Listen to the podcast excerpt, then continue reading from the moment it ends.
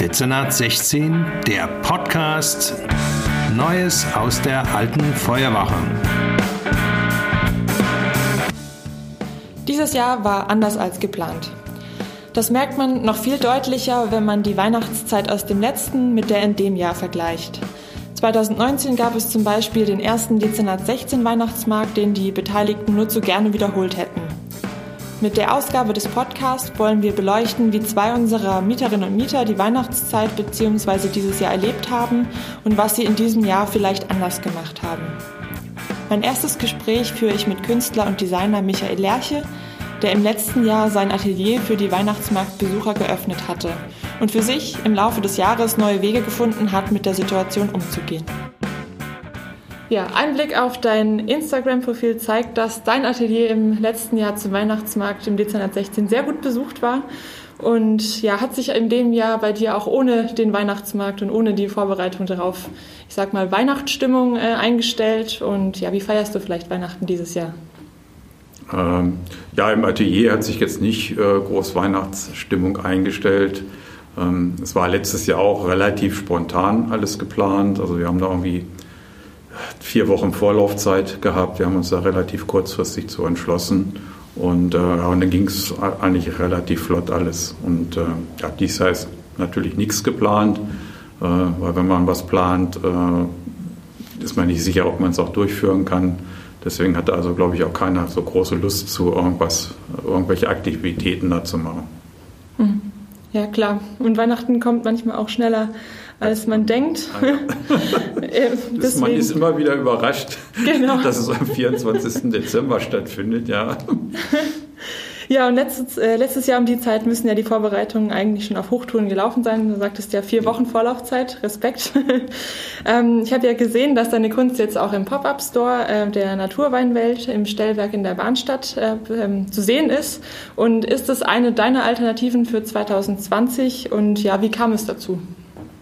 Ähm, ja, man versucht natürlich immer irgendwo jetzt noch äh, Lücken zu finden, wo man irgendwas präsentieren kann, wo man auch weiß, da kommen ein paar Kunden hin, da ist in irgendeiner Form geöffnet, äh, außer im, im, eigenen Atelier. Und ähm, ja, ich hatte den, den Richard Zinken hatte ich hier im Dezernat zufällig kennengelernt und äh, hat er so, so eine Fotosession da bei mir vom Atelier gemacht und da hatten wir uns ein bisschen unterhalten und ich habe jetzt über Entweder war es auf Instagram oder Facebook, habe ich einen Post von ihm gesehen, dass er da jetzt einen Pop-Up-Store macht. Ich habe ihn daraufhin angeschrieben und äh, dann haben wir kurzfristig in, in, entschieden, dass ich da ein paar Bilder hinhängen kann. Und ich hatte da noch speziell was jetzt für gemalt. Und ja, so ist das, ich sage, innerhalb von zwei, drei Tagen passiert die ganze Sache. Mhm. Also auch wieder sehr spontan. Sehr spontan, ja, ja. Also lang, langfristig planen kann man ja im mhm. Moment nicht. Ne? Mhm, klar. Ähm, ja, wie bist du dann als Kunstschaffender, sag ich mal, mit der Unsicherheit umgegangen dieses Jahr? Also dieses Jahr hat ja einige Unwägbarkeiten mit sich gebracht. Ähm, was machst du dann dieses Jahr anders als sonst, außer dass du vielleicht auch kurzfristiger jetzt planst? Mm, ja, also am Anfang war es natürlich ein ziemlicher Schock äh, und man hatte äh, ja irgendwie so eine Schockstarre sozusagen. Und ähm, ja, es, es, gab dann ein paar andere Dinge, die ich eigentlich ganz spannend fand. Es war eine, eine virtuelle Kaffeepause, da hat mich jemand eingeladen, mit der ich auch schon zusammengearbeitet hatte. Die kommt aus dem, äh, aus dem schriftstellerischen Bereich, da hatte ich sie kennengelernt, die schreibt Gedichte. Und die hat mich eingeladen zu einer virtuellen Kaffeepause. Und das war eigentlich eine ganz spannende Sache. Da sind dann, wir haben uns einfach per Zoom, das war für mich absolut neu, habe mit so Sachen noch nie zu tun gehabt, äh, zu so einem Zoom-Meeting eingeladen und da kamen dann äh, sukzessive immer mehr Leute zu, dazu. Und wir haben uns, äh, ich sage mal, fünfmal die Woche am Anfang getroffen, immer so eine knappe Stunde. Und das war ein ganz reger Austausch mit ganz unterschiedlichen Leuten. Also es waren jetzt nicht nur Künstler dabei, sondern äh, querbeet. Also das war ein sehr, sehr interessanter Austausch für mich.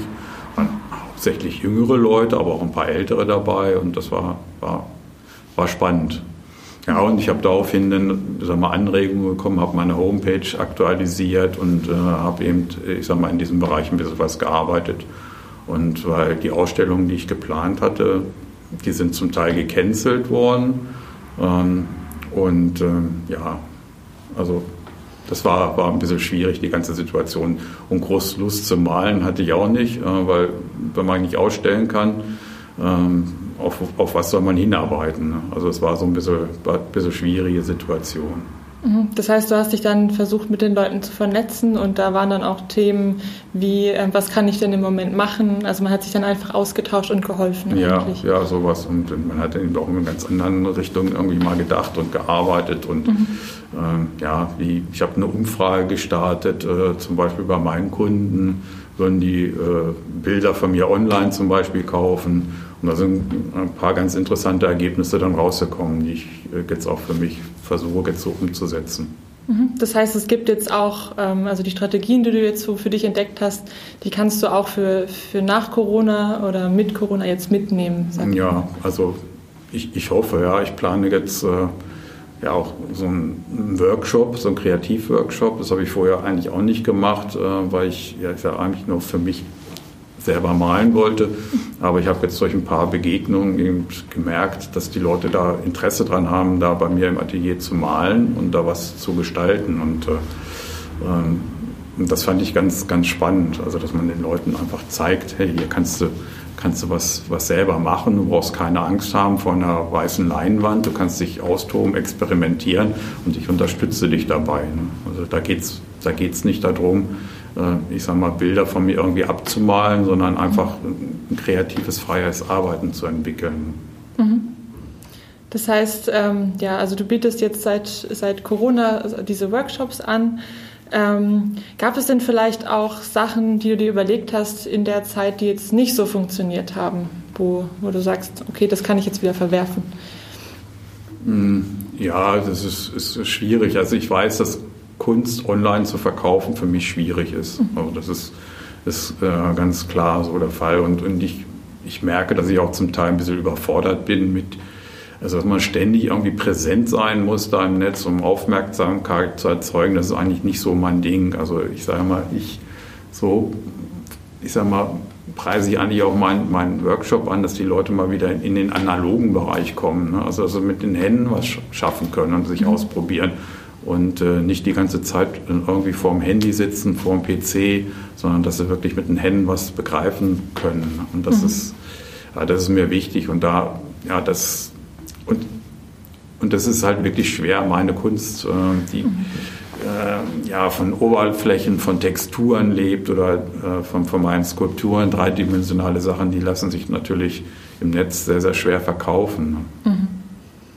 Okay, das heißt, Fazit ist, digital kann helfen, also die digitale Kaffeepause etc., aber es ist kein Ersatz für alles. Ziehe ich jetzt so raus? Ja, ja, also das kann kein Ersatz sein. Nee, also ich brauche einfach den, den Austausch auch mit den Kunden und mhm. ich merke einfach, wenn ich mit den Kunden direkt im Atelier oder bei Ausstellungen spreche, da entsteht dann eine Verbindung und, äh, und, und da kann man die Leute auch von, von was überzeugen. Und das ist im, im Netz sehr, sehr schwer zu bewerkstelligen. Mhm. Okay, super. Dann noch die letzte Frage. Ein Wunsch für 2021, äh, abgesehen vom Offensichtlichen natürlich. Wie blickst du in die Zukunft? Äh, ja, also eher ein bisschen mit gemischten Gefühlen. Also ich weiß, ich weiß wirklich nicht, was uns da erwartet, äh, gesundheitlich oder auch äh, finanziell. Also das ist, glaube ich, alles, äh, ja, steht im Moment alles ein bisschen auf tönernen Füßen, habe ich äh, das Gefühl. Und also meiner Meinung nach bewegen wir uns seit dem, seit dem Krieg in der größten Umbruchphase überhaupt. Also und, und, das macht mir schon im Moment ein bisschen Sorgen oder auch Angst. Ne? Also muss ich ganz klar sagen, ich habe da im Moment nicht so ein positives Gefühl, aber ich, ich versuche natürlich irgendwie weiterzumachen. Ne? Man muss ja sehen, man hat seine Miete zu bezahlen hier und, äh, und seine Brötchen und äh, möchte man auch kaufen und obendrauf will man auch was legen. Also muss man irgendwie gucken, dass man ähm, Kunden generiert und Umsätze schafft. Und äh, ja, von da lasse ich mich jetzt nicht entmutigen, aber ich weiß, dass es sehr, sehr schwer wird im, im nächsten Jahr auch noch. Okay, vielen Dank für das Gespräch. Ja, gerne. Das zweite Gespräch habe ich mit Grafikdesignerin Nicole Gehlen geführt meinem ersten Interview schon mit Michael Lerche gesprochen. Er hat mir gesagt, dass die Vorbereitungen für den letzten Weihnachtsmarkt sehr kurzfristig waren. Ähm, du hast dich ja selbst gemeinsam mit Autorin Andrea Liebers mit einer Lesung an dem ganzen Programm beteiligt. Vermisst du denn den Vorbereitungsstress in dem Jahr schon ein bisschen?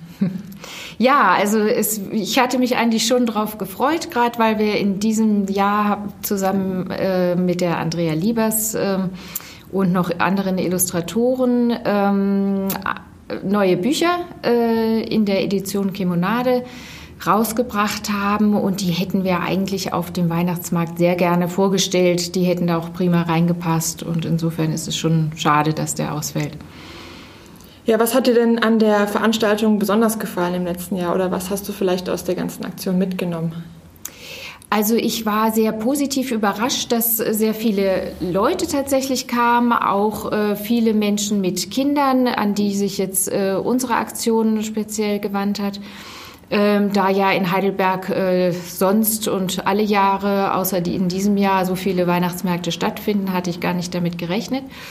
Und ich glaube, es kam sehr gut an und äh, es hat auch die ähm, ja, das Miteinander äh, unter den Kollegen einfach auch nochmal gefördert, äh, weil ich mit manchen sonst auch nicht so viel zu tun habe. Die habe ich dann kennengelernt, neu, oder man hat sich mal länger unterhalten und zusammen was mhm. auf die Beine gestellt. Ja, und für alle, die das Buch, das du da vorgestellt hast, jetzt nicht kennen, was genau kann man sich denn darunter vorstellen? Was ist das für ein Buch? Ähm, das ist ein Buch, äh, das, es handelt von den Nibelungen. Es ist die Nibelungensage ähm, für Kinder aufbereitet. Das Ganze ist in vier Bänden äh, erschienen beim Worms Verlag und ähm, ja, bringt den Kindern die äh, örtliche Geschichte ein bisschen näher. Sehr schön. Ähm, ja, die Spezialität von dir sind ja Bücher, wie man auch an der Aktion sieht.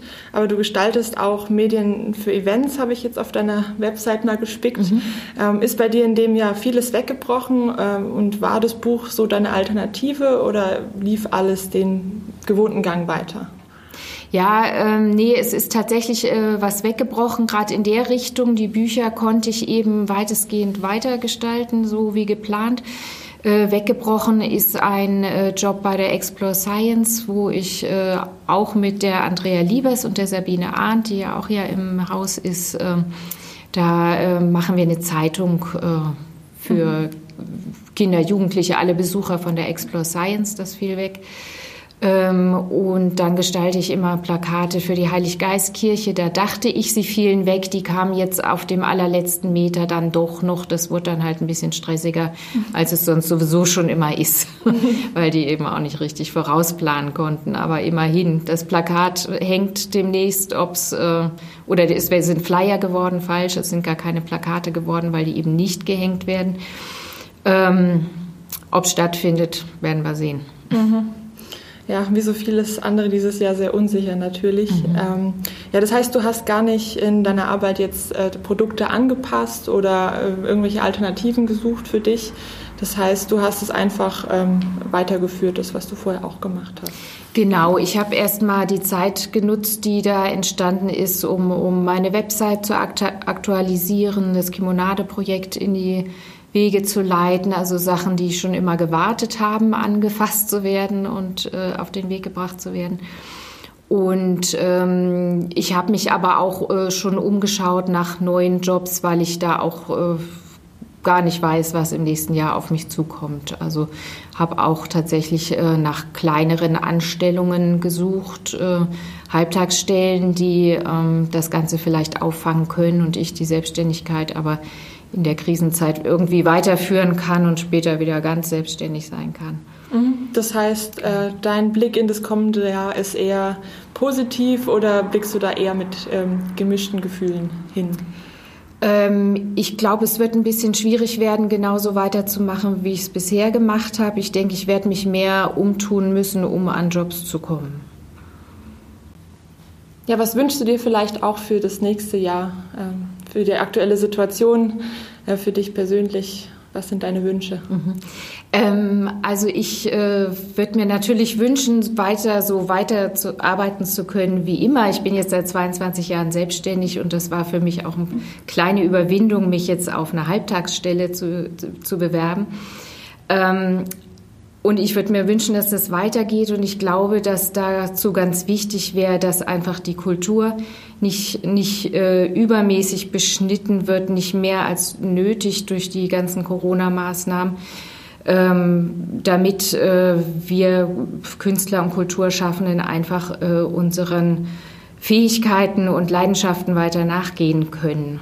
Und ich hoffe, dass die Politik da einfach sehr genau hinguckt, was wirklich nötig ist und was nicht. Nicole und Michael blicken in dieser Weihnachtszeit mit gemischten Gefühlen in Richtung 2021. Beide haben dieses Jahr ganz unterschiedlich erlebt und verschiedene Wege und Projekte gefunden, sich anzupassen und ihre Arbeit in dieser Situation fortzuführen. In der Folge waren für den aufmerksamen Hörer zwei Geschenktipps versteckt, die die beiden in dem Jahr entwickelt und mitgestaltet haben. Kinderbücher bzw. ein Kunstkurs für zwei im Atelier von Michael. Für alle Hörerinnen und Hörer, die noch nicht alle Geschenke beisammen haben, gibt es weitere Ideen aus dem Dezernat 16 in unserer Weihnachtsausgabe des Bulletins, die ab sofort auf unserer Website www.dezernat16.de zu finden ist. Wir freuen uns über Feedback an die Redaktion at dezernat16.de. Sollten Sie ein bestimmtes Thema rund um das Dezernat 16 interessant finden, schreiben Sie uns auch gerne Ihre Themenwünsche. Ansonsten bleibt uns nur noch Ihnen ein frohes Weihnachtsfest und einen guten Rutsch ins neue Jahr zu wünschen.